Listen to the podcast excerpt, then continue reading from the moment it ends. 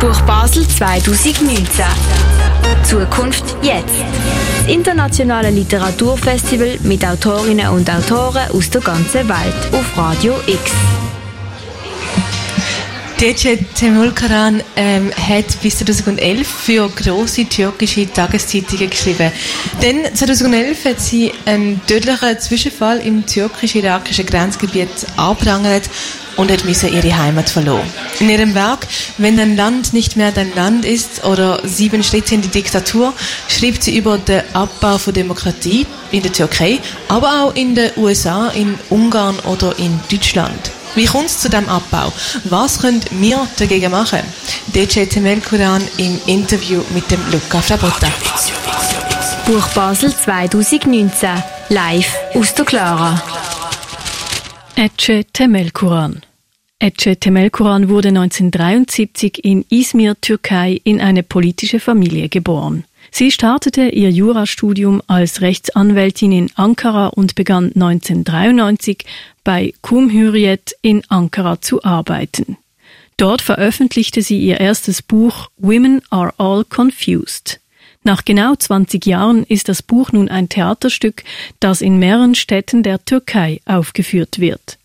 Als Hugo Chavez an die Macht kam, reiste Ece Temelkuran nach Venezuela, um zu schreiben.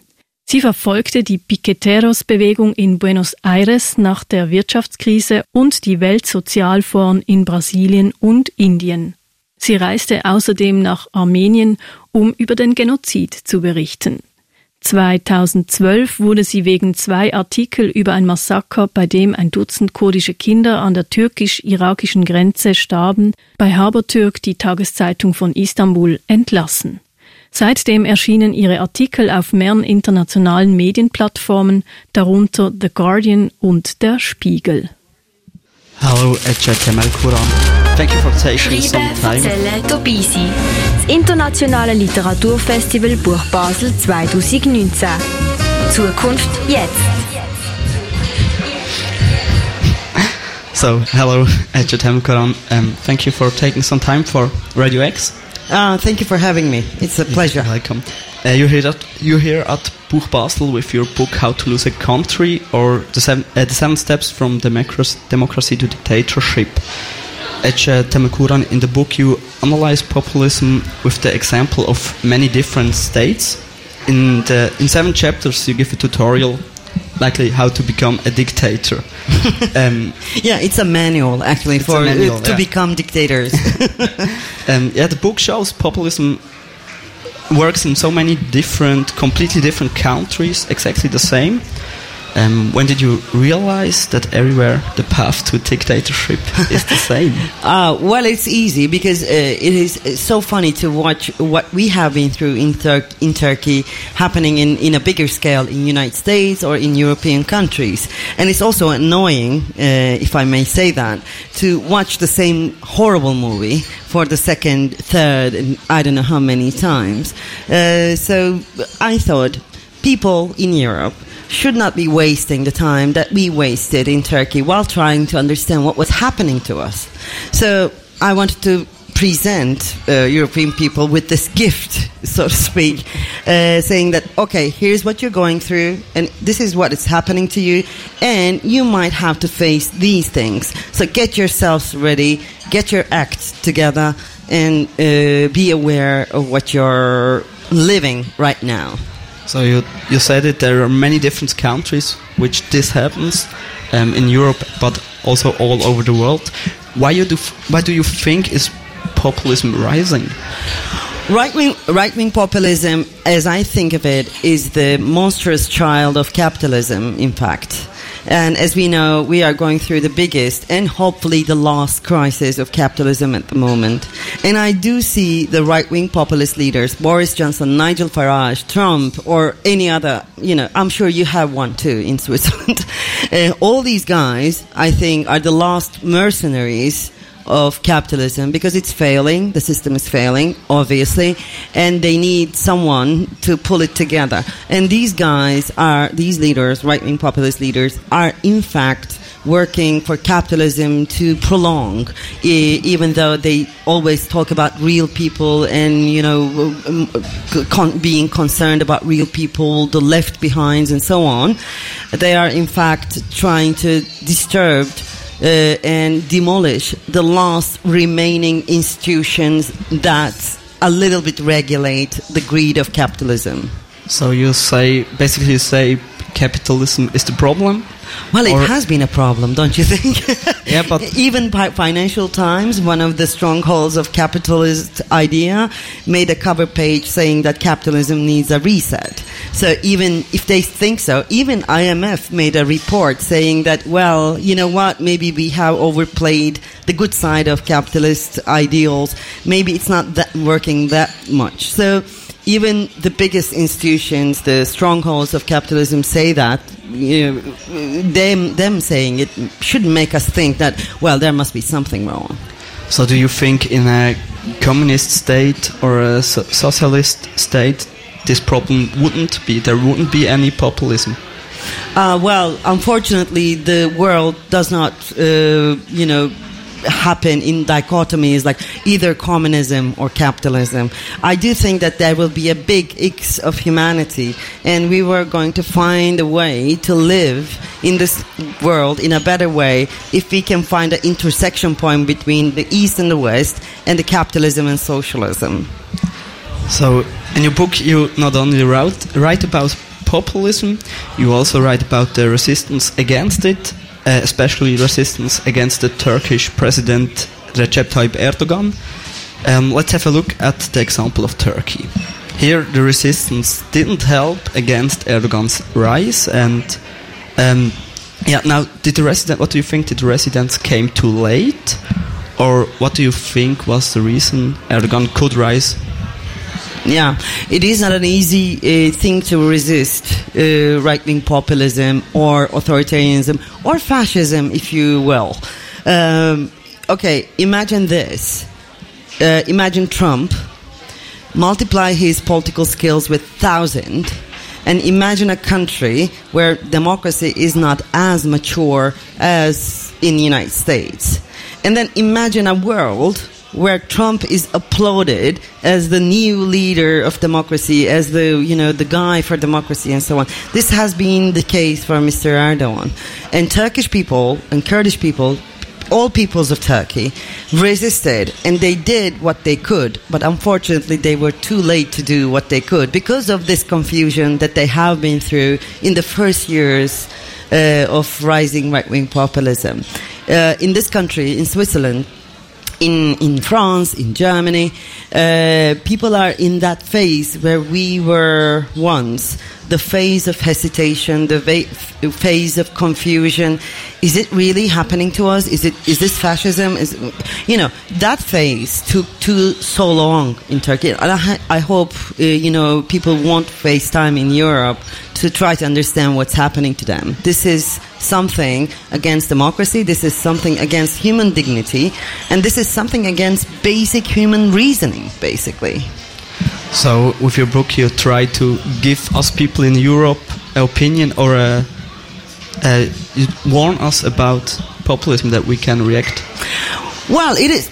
Okay, let me put it this way.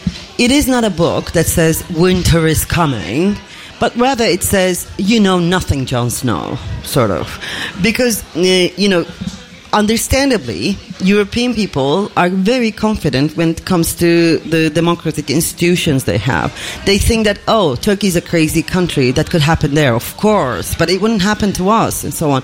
But they lost too much time with that, so we have now Boris Johnson in Britain. We have Marine Le Pen in France. We have Orban. We have, you know, several other uh, leaders that are now actually determining what Europe is about. They are determining the European ideals and so on. Nigel Farage, who is the biggest, one of the biggest clowns of right-wing populism in Britain, is now a member of European Parliament. So I wish they didn't waste that time try to pinpoint what's happening in Europe. But you know, it didn't happen to Turkey because Turkey is a crazy country. It wasn't as crazy as it is today, by the way. It just this thing, whatever it is, and I call it political insanity. Once it starts happening to a country, it drives a country insane, and it, you start thinking, "What's happening? Am I mad? Are all the people mad? Is the whole world gone mad?" Those questions, ironically, is from a novel written by a no- Russian novelist under Stalin. But now, many people are asking these questions all over Europe and United States. Am I mad? Are they mad? Or has all gone world gone, has all the world gone mad? So if you're asking these questions, yes, when Dein Land nicht mehr dein Land is your your book to read. And I want people to read it just to join the global conversation. What can we do about this? And we have to, you know, bring together our forces, so to speak. So you're literally saying Turkey was only one of the first countries. Exactly. probably much. You know what? One of the popular jokes in Turkey was some kind of a massive scale ex- uh, experiment is run in Turkey by aliens coming from outer space, and they're trying to see if they are going to go completely insane or not. And I see the same joke uh, made in Europe now and in United States. Turkey was one, uh, the first guinea pig of this experiment, so to speak, and now it's coming towards you.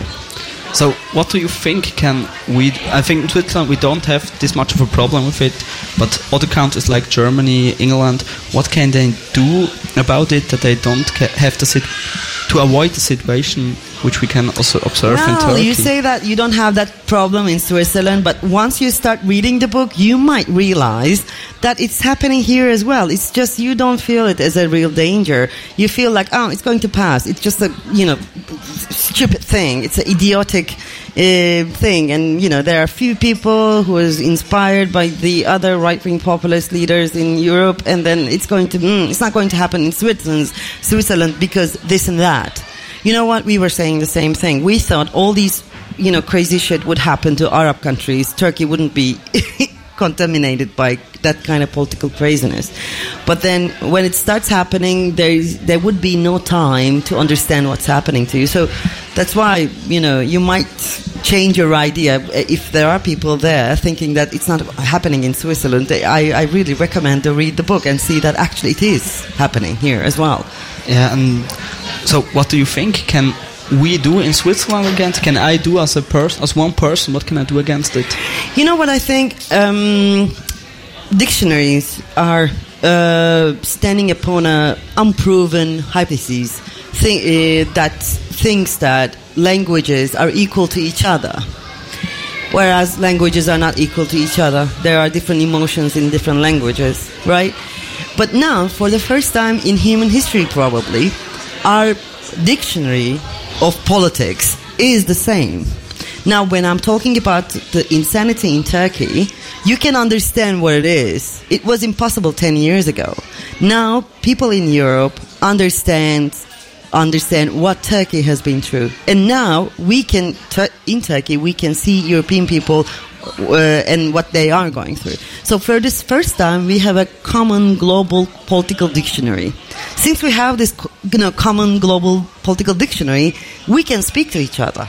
And when we speak to each other, the conversation will create automatically the political energy that we require to beat this new beast of politics.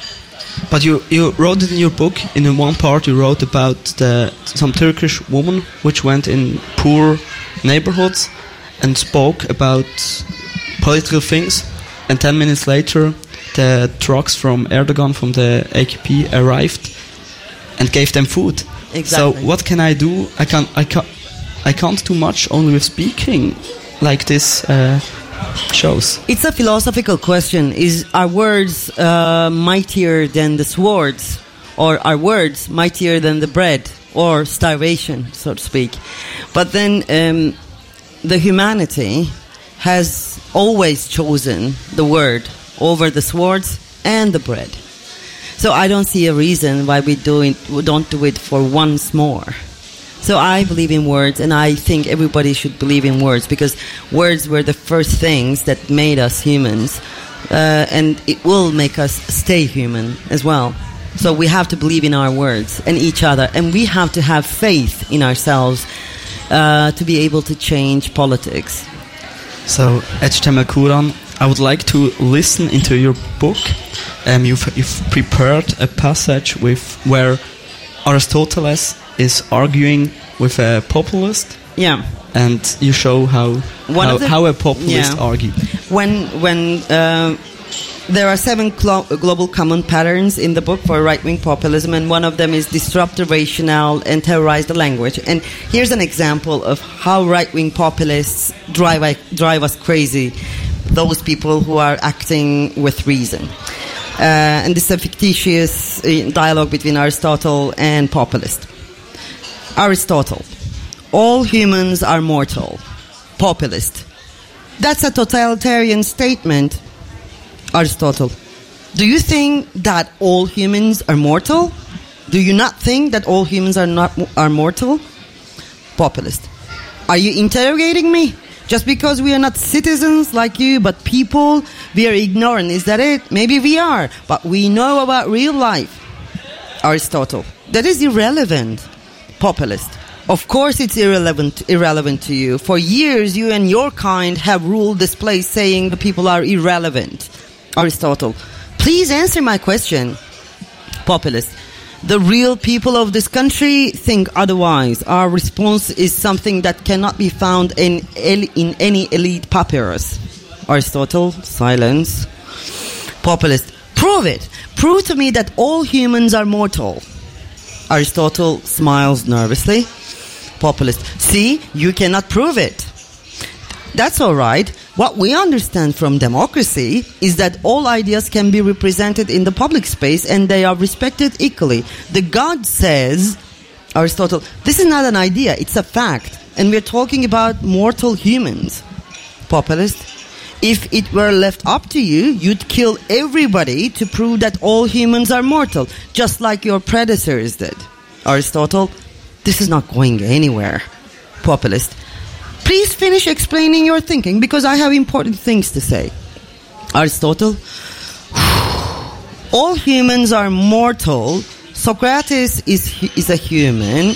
Populist. I have to interrupt you there. Excuse me? Populist. Well, I have to. These days, thanks to our leader, it's perfectly clear who Socrates is. We know very well who Socrates is. You cannot deceive us anymore about that evil guy. Aristotle. Are you joking? Populist. This is no joke to us, Mr. Aristotle, as it may be to you. Socrates is a fascist. My people have finally realized the truth, the real truth. The worm has turned. You cannot deceive the people anymore. You are going to say, therefore Socrates is mortal, right? We're fed up with your lies. Aristotle, you're rejecting the basics of logic. Populist, I respect your beliefs. Aristotle, this is not a belief, this is logic. Populist, I respect your logic, but you don't respect mine. That's the main problem in Greece today. So, Echetemel Kuran, I think we could speak about populism forever. Sadly, our time is over. so, thank you very much for your time and this interview. Thank you. Thank you for having me. You're welcome. Äh, das Buch Wenn dein Land nicht mehr dein Land ist oder Sieben Schritte in die Diktatur von der Ece Temel Kuran ist von der Ece Temel Kuran geschrieben worden und im Mai von dem Jahr im Hoffmann und Kampe Verlag erschienen. Erzählen, dabei sein. Das Internationale Literaturfestival Buch Basel 2019. Zukunft jetzt.